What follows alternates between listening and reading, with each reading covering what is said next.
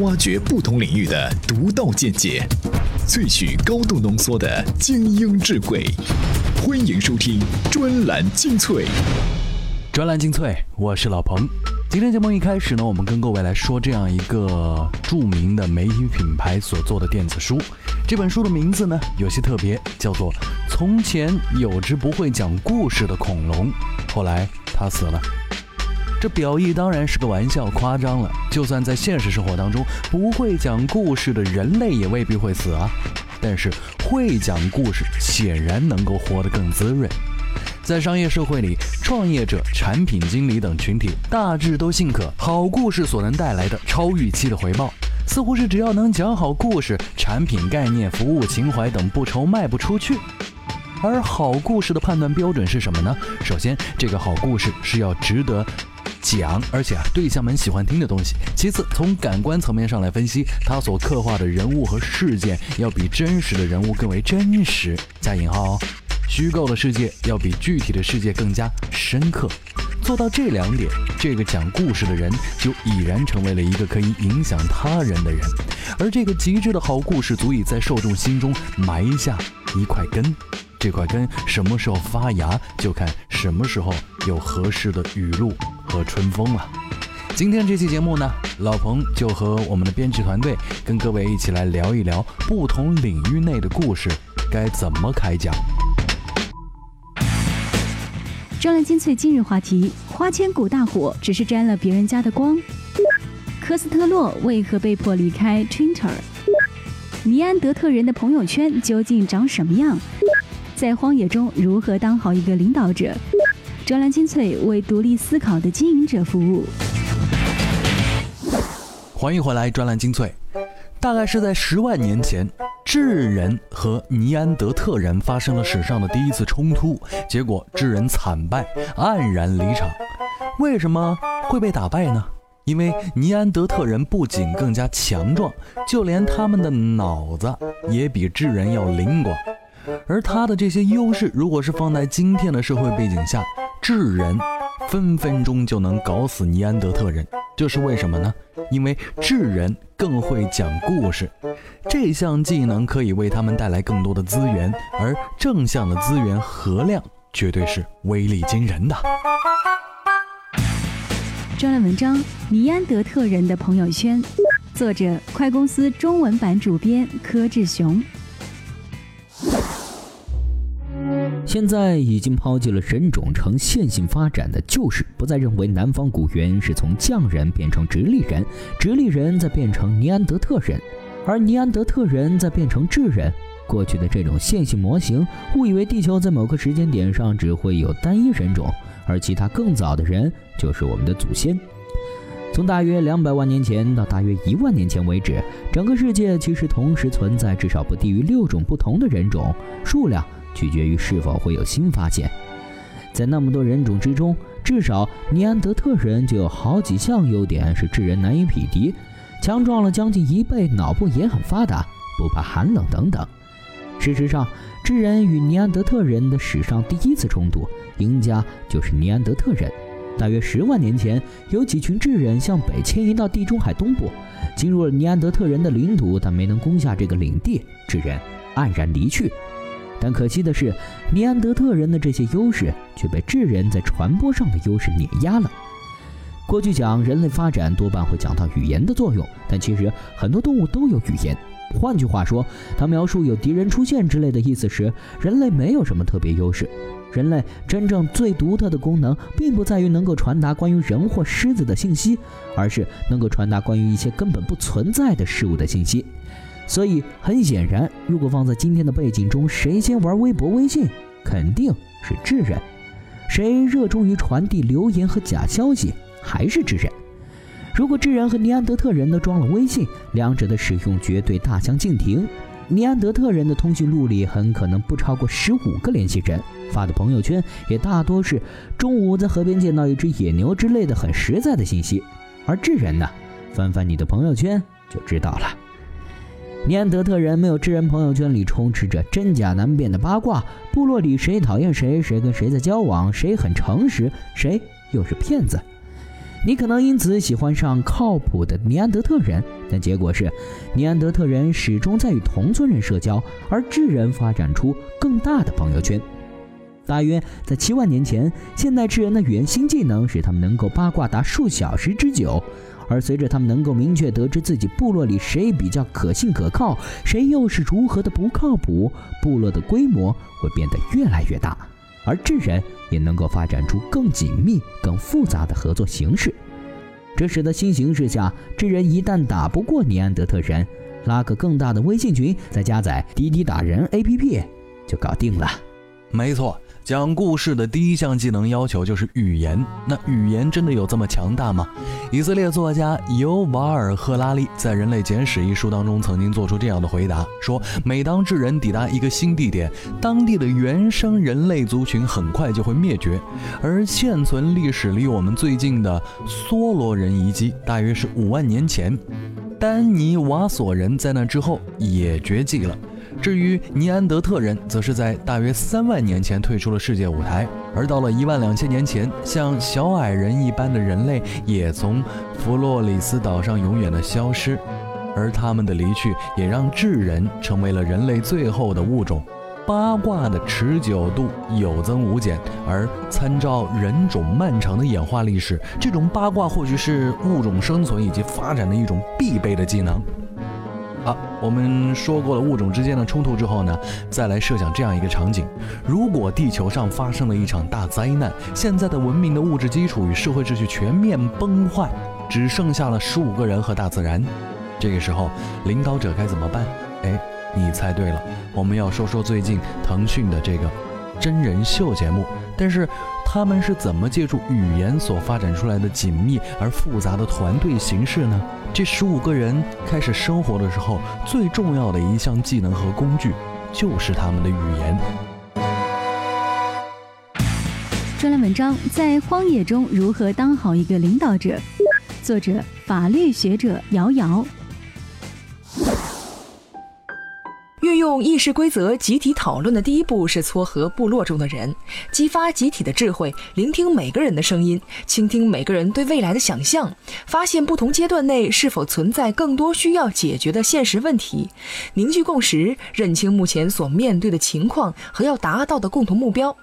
第二步，集中现有人群经验，确定每个阶段要完成的主次目标，并形成一个完整的发展目标。而每个目标上要配备多少资金，也要在公共的讨论中做出决策。对资金的管理形成一套流程进行规划，控制支出的节奏，确保有限的资金能够配置到更重要的地方。第三步，在目标确定之后，继续共同讨论每一个小目标之下究竟要安排多少工作，不同的时间段工作安排有哪些，每个人应该分担到哪些工作职责。比如种地一项，在工作设计上要具体到究竟准备开荒开到多大，每天开多少，每种农作物种植面积有多少，需要投入多少人力，每个人具体工作量是多少，究竟能为团队在什么时间段带来多少利益。第四步，讨论每项工作要怎么完成，每项工作该如何考核，哪些不可避免的风险要提前控制，出现问题要如何补救，何时要在新的形势下调整目标，林林总总。此外，还要建立定期的汇报反馈与交流制度，将敦促工作进展的细节放在公共平台上进行交流和监督。这部分同样需要高度的细节，比如预计哪天开始可以收获多少粮食，用最客观的数字来衡量管理工作，大约是最不容易因为主观的标准而发生争执的地方了。大事儿定完了呢，如果有可能，还要尽量制定公共空间相处的规则，相当于村规民约，相互之间的行为准则，还得越细节越好，尽量减少这个小空间里的矛盾与摩擦。这部分工作大致为群体的发展制定了一个工作计划，但这仅仅是个开始。面对信奉计划不如变化快的人群，要努力的把踩着西瓜皮的野马们拽起来，还要面对经受了多年重在参与的教育，努力考核每项任务的落实情况，又要尽量运用集体制定的规则，公平公正的协调部落里的种种纠纷，不偏不倚的控制整个部落的协调发展。在蛮荒的状态中，一个真实的领导者听起来像个干部，实际上总是个打杂的幕后英雄，干的活儿不能少，操的心比谁都多，担负的责任比谁都大。这样一个独一无二的角色，只有具备了卓越的意志、敏锐的头脑、出众的能力、强健的体魄、体贴的心灵、公正的态度、无比的耐心，方能面对众口难调的小社会，闯出一番天地。上能开天辟地，下能洗衣做饭。抛开领导和集体这些视角来说，我们十五个其实就是一场游戏。但是这十五个人从建立领导角色和决策任何未来发展方向来说，语言都提供了第一个生存策略。生存能力和生存策略就是这场游戏当中玩的关键。在极其现实而残酷的游戏背后，自然法则决定谁才是那个真正的高端玩家，而更残酷的是，它决定了生与死、存在和毁灭。当然，在自然界当中，高端与否可能并不仅仅是依靠语言去裁定的。但是，你敢说智人的这一项工具和技能不够强大吗？好吧，我们再来看看我们的幻想领域，比如说仙侠剧。故事在仙侠剧当中似乎是变得越来越不重要了。即便是故事不怎么好，观众们照样也会来捧场。对我就是要说那个电视剧《花千骨》。其实它内容是老套的，仅仅因为是沾了古装仙侠剧的光，它就大火了。而归根结底，它之所以成功，还在于第一部仙侠剧的故事打下了一个好底子。专栏文章《花千骨》大火，沾我是古装仙侠剧的光。作者：自媒体朗读者。十年前，一部《仙剑奇侠传》横空出世，中国第一部由游戏改编的电视剧诞生，仙侠情缘的电视剧类型也由此开始。这部剧的成就之一是应了“人生若只如初见”这句话。十年过去了，依然有大批的粉丝对他念念不忘。每每有仙侠题材的电视剧播出，总要与之做一番比较，而比较的结果往往只有一个：仙剑一无可替代，逍遥哥哥和灵儿无可替代。或者正是这强烈的情感所致，仙侠类型剧在往后的十年里一直很有观众缘，因此影视公司乐此不疲地拍起了同类型剧。而有意思的是，这一批电视剧都会有他们独一无二的作用力。作为《仙剑一》出品人的唐人影视，在这部剧里尝到了前所未有的甜头。但这仙侠剧的甜头可不能让唐人影视一家独占了。于是我们等来了欢瑞的重头戏《古剑奇谭》。《古剑奇谭》为什么能成功？最重要的恐怕依然还是观众，尤其是年轻观众对仙侠这个关键词的深厚情结。再看现在正在热播的《花千骨》，之所以能获得热捧，依旧是沾了我是古装仙侠剧的光，和以往的仙剑系列、古剑、轩辕剑基本无二致。宏观的故事内容无非都是拯救天下苍生，再穿插一些生死情爱。表面上，花千骨的第一主角是女主角花千骨，和以往的男主角必须是第一主角的设置不同。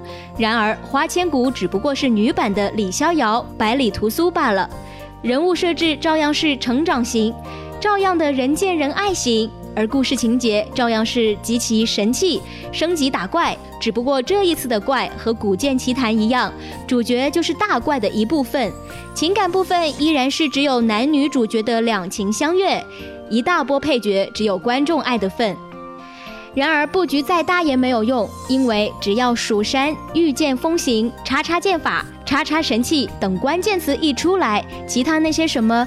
六界第一美男、最后一个神等虚张声势的设置都可以忽略，观众要看的只是这个华丽的古装玄幻仙侠外衣，谁演谁拍谁掏钱在哪儿播，跟我一毛钱关系都没有。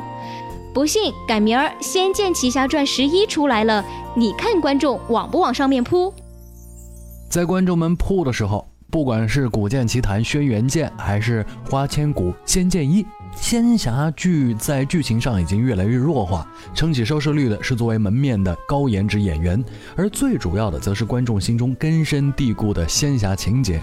这种情节就像夜来香的块儿羹，可以在不同的环境当中帮助产品或者情怀卖出去。哈，就像我们充电时间系列节目，不管是专栏精粹也好，还是 TMT 创业者频道也好，他们都是有一定小情怀，但是呢不强调情怀，强调的是自己节目本身的功用。各位可以关注我们的微信公众号，在微信当中添加好朋友充电时间，可以找到我们的公众号，在里面你可以看到一个叫做 U 盘式赞助的按钮。好吧，不说这个，我们来说说今天的最后一篇文章，来说一个人。这个人呢，曾经是一名喜剧演员，后来他开始创业，并且小有成就。两千零九年，他成为了 Twitter 的首席运营官，次年呢，担任了首席执行官。他在 Twitter 长达五年的任期内，在 IPO 达到巅峰的时候，可以说就是他将 Twitter 变成了一家值得投资的上市公司。而这个员工与董事会都爱的 CEO 科斯特洛，却在前几天被迫离开了 Twitter，这到底是为什么呢？专栏文章：科斯特洛为何被迫离开 Twitter？作者：互联网一名撰稿人。上市之前，作为一家资金充足的私有公司，Twitter 利润不足，反而在某种程度上是一件值得庆祝的事情。关键员工的离职也可以被视为成长的痛苦。上市后，Twitter 命运发生明显的转折。华尔街对 Twitter 有诸多不满，公司不盈利。诸如每月活跃用户数量这类关键指标均无增长，Twitter 没有达到 Snapchat 或 Instagram 那样的主流化程度，产品容易造成混淆，广告也没有足够吸引力。就连一位声称为 Twitter 费尽心血的早期投资者，也发表了一篇颇具学术价值的文章，措辞强硬地要求公司做出改进。投资者开始感觉到 Twitter 注定是一家永远无法发挥潜力的公司。相比私有公司，如今的 Twitter 会受到更严格的审视。而在公众看来，科斯洛为平息投资者的不满而做出的尝试还远远不够。比如，Twitter 一直没能对其主要产品做出有意义的改进。科斯洛为保护股价所做的努力也不成功。Twitter 上市后的收益每年翻一番，这可以说是了不起的成绩。但这些收入并没有带来投资者要求的利润。更糟糕的是。Twitter 已经失去了吸引新用户的魔力。在艰苦的创业初期，Twitter 之所以能够一路前进，靠的是对用户的吸引力。科斯特洛甚至试图改变对用户增长的表述方式和考量。他强调在互联网上看到推文的人数，而不是实际使用 Twitter 的用户数。但对于这种策略，投资者并不买账。在整顿公司和带领公司上市方面，或许没有人能比他做得更好。但在取悦投资者方面，或许没有人会比他结果更糟。唯一可以确定的是，投资者早已不再信任科斯特洛，而一旦失去信任，他做任何事情都不再重要。在一家备受关注且估值如此之高的上市公司，CEO 几乎不可能有第二次机会来重新赢得投资者的信任。投资者是善变的，所以一旦你成为投资者攻击的目标，便不可能有翻身的机会。一个明证是，科斯特洛宣布辞职的消息传出后，Twitter 股票在盘后交易中上涨了百分之四。在迪克·科斯特洛离职前最后一天接受媒体采访的时候，他告诫自己的继任者要努力应对日益复杂的地缘政治所带来的挑战，以及华尔街提出的要求。现在那些动辄估值过百亿美元的独角兽公司。可不要轻易上市啊！专栏精粹，我是老彭，今天的节目到这里告一段落。今天我们就语言和讲故事跟各位分享了这些文章。不管你是不是一个擅长讲故事的人，语言都是我们沟通的桥梁。希望各位能够喜欢我们的节目。喜欢的方式呢，其实可以用很简单的动作来表达，比如您把您听到的这一期节目。分享到您的朋友圈，然后再给我们说两句推荐语，让您的朋友也喜欢我们，就是对我们最大的支持。好了，今天的节目到这里告一段落，咱们下期再会。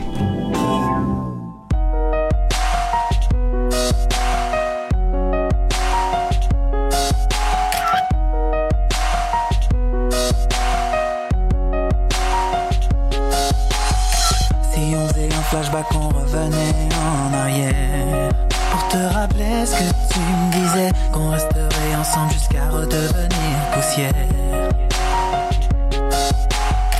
Au final, tout ça, ce n'était que des paroles en l'air. Et j'ai pas vu que tu jouais toute cette histoire, un jeu d'échecs dont tu étais la reine. J'ai en braqué, si je je dérape, c'est parce que t'es parti aussi vite que t'es arrivé. Et tu t'en es allé avec un bout de moi. Maintenant, tout ce qui me reste, c'est juste une photo de toi. Juste une photo de toi.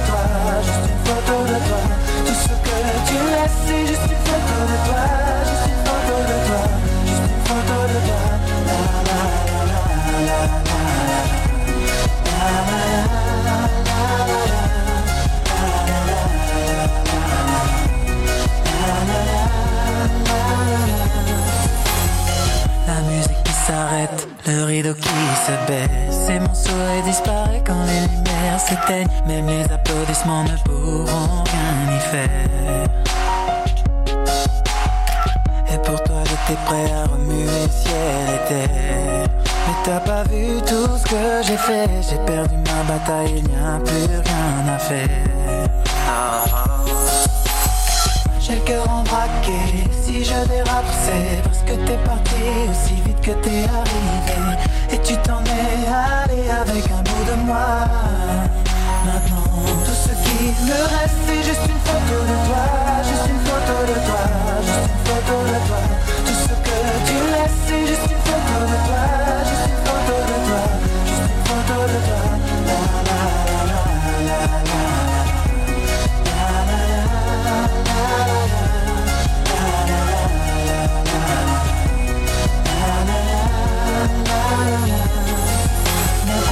Le jour où je t'ai rencontré J'aurais pas dû te regarder. Si t'es plus là tous ces souvenirs qu'est-ce que j'en fais? Je veux juste t'oublier. Maintenant je maudis le jour où je t'ai rencontré J'aurais pas dû te regarder. Si t'es plus là tous ces souvenirs qu'est-ce que j'en fais? Je veux juste t'oublier. Tout ce qui me reste c'est juste une photo de toi